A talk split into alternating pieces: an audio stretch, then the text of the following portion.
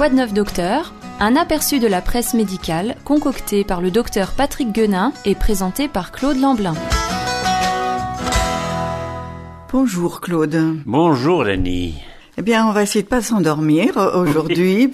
Il s'agit de découvrir ce qu'il y a de neuf en matière de sommeil, Sommeil. dans cette chronique. Effectivement, ce n'est pas un sujet qui a été souvent évoqué au cours de ces chroniques, mais pourtant ça devient une préoccupation pour de nombreuses personnes, si l'on en juge par la quantité d'articles parus notamment dans la presse médicale grand public. Comment s'endormir, comment garder un bon sommeil, comment pas se réveiller pendant la nuit. Enfin, je pense que vous avez tous vu des articles semblables.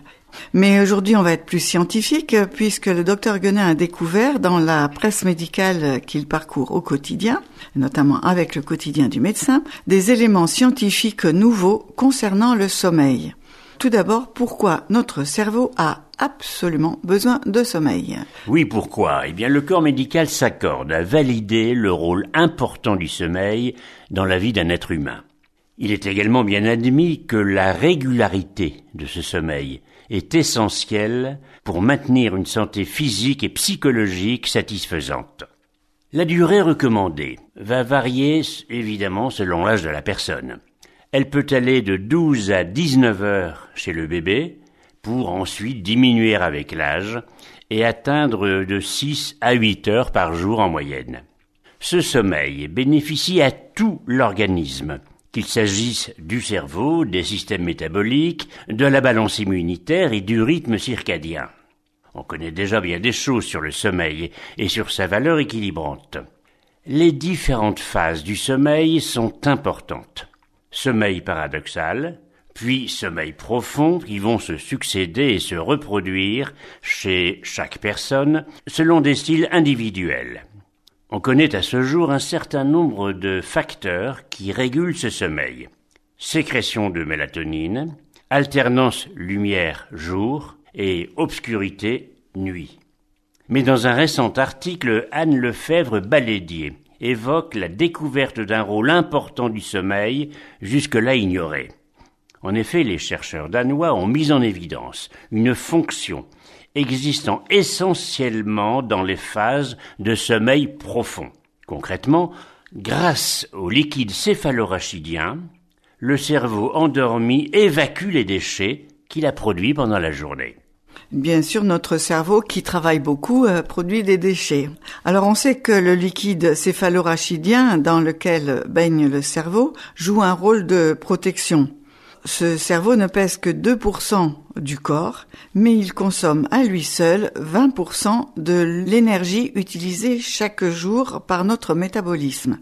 Alors ce faisant, eh bien, il produit quantité de déchets potentiellement toxiques, telles les protéines bêta-amyloïdes que l'on sait impliquées dans la maladie d'Alzheimer.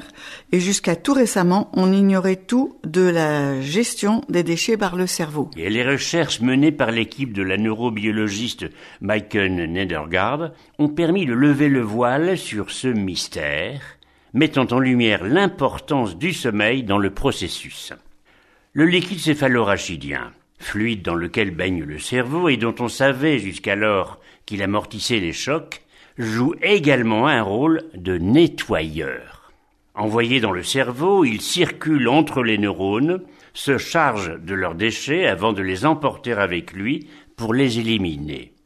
Les chercheurs danois ont ensuite découvert que ce système, appelé glymphatique, était beaucoup plus actif durant le sommeil. Ils ont même étudié la position adoptée pendant le sommeil sur les souris qu'ils étudiaient.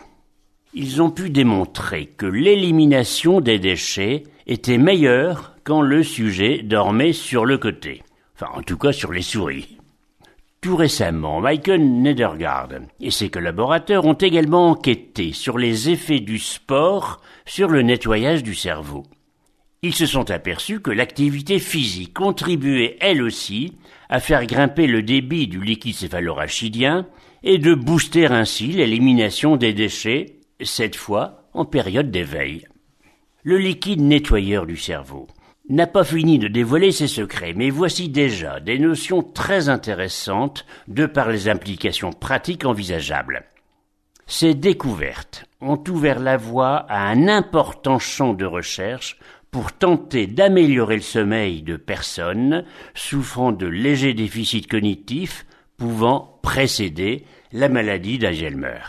C'est ce que dit le professeur Isabelle Arnulf, neurologue et chef du service des pathologies du sommeil à l'hôpital de la Pitié-Salpêtrière.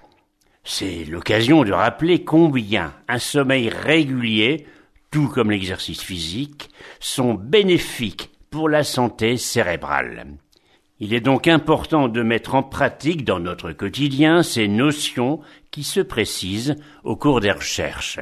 Il faut reconnaître que c'était empirique un peu jusque-là, mais que grâce à des chercheurs très motivés, on découvre qu'il y a des bonnes raisons pour que cela améliore notre quotidien à la fois physique et, cérébral. C'était un article d'Anne Lefebvre Balédier dans Santé Magazine Le Figaro en ligne le 14 avril 2019. Et maintenant, on va voir euh, s'il y a un rapport entre sédentarité et démence. Oui, l'activité physique est encouragée comme une stratégie simple, facile à mettre en place et peu coûteuse pour réduire le risque de diabète, de pathologie coronaire et d'accident vasculaire cérébral. En revanche, son efficacité pour réduire le risque de démence est moins évidente. Des recherches sont entreprises dans ce sens. Le BMJ, British Medical Journal, a publié un article concernant une méta-analyse regroupant 19 études et portant sur 400 000 personnes. C'est pas rien. Les dix années ayant précédé le début clinique de leur démence, l'Alzheimer en général, ont été étudiées. Le but de cette recherche visait à déterminer s'il existe ou non un lien entre démence et sédentarité les résultats pouvant aider les équipes qui s'occupent de patients atteints de la maladie d'Alzheimer par exemple. En effet, s'il y a relation entre les deux, il serait judicieux de mettre en route des exercices physiques à titre de prévention. Mais les résultats concernant les 400 000 personnes étudiées ne montrent pas d'augmentation de la démence en cas d'activité physique faible ou nulle. L'étude citée montre que l'on retrouve une augmentation des démences seulement dans le cas où, entre-temps, le patient a subi un épisode de pathologie cardiovasculaire. En conclusion, les auteurs de cet article estiment que la sédentarité ne peut être considérée comme facteur à prendre en compte favorisant l'apparition plus fréquente de la démence. Mais toutefois, rappelons qu'un bon sommeil favorise le travail du liquide céphalorachidien qui évacue les déchets de notre cerveau. On le sait, Claude, que ce soit la maladie d'Alzheimer ou le Parkinson, d'autres maladies de ce type, on voit effectivement des taches blanches dans le cerveau et qui sont ces déchets qui n'ont pas été éliminés. Il faut essayer de prendre tout cela en compte. C'était donc un article de Dr Roselyne Pelluchon dans le gym en ligne du 26 avril 2019. Et Claude, eh bien, je vous dis à la semaine prochaine. À la semaine prochaine, très volontiers, Dani. C'était de neuf docteur, présenté par Claude Lamblin. Vous pouvez retrouver cette chronique en podcast ou nous en demander les articles de presse.